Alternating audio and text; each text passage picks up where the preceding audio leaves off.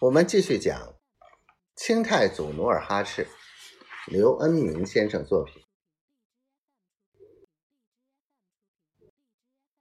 辽阳是关外的古城，居诸城之首。从战国西汉以来，就是山海关外政治经济中心。到了金代。曾在此设过京城，名曰东京。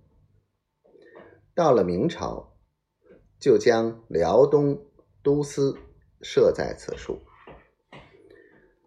这座城池雄伟壮观，城周三十二里，八座城门高耸，城内街道纵横，店铺林立，颇为繁华。尤其是那座古老高耸、插入云霄的白塔，更增加了古城的威严壮丽。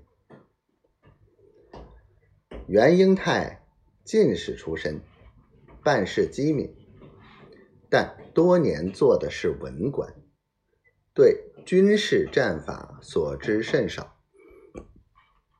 沈阳失守，死亡。七八万兵马，对他是极大的打击。众将集聚都司衙门之后，袁英泰竟急得不知如何说话。巡按御史张权多年在京为官，熟悉官场之事。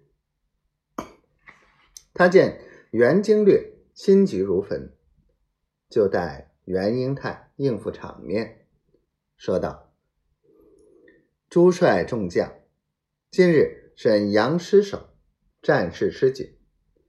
辽阳乃辽东之重镇，为保大明江山，请众将献计献策。”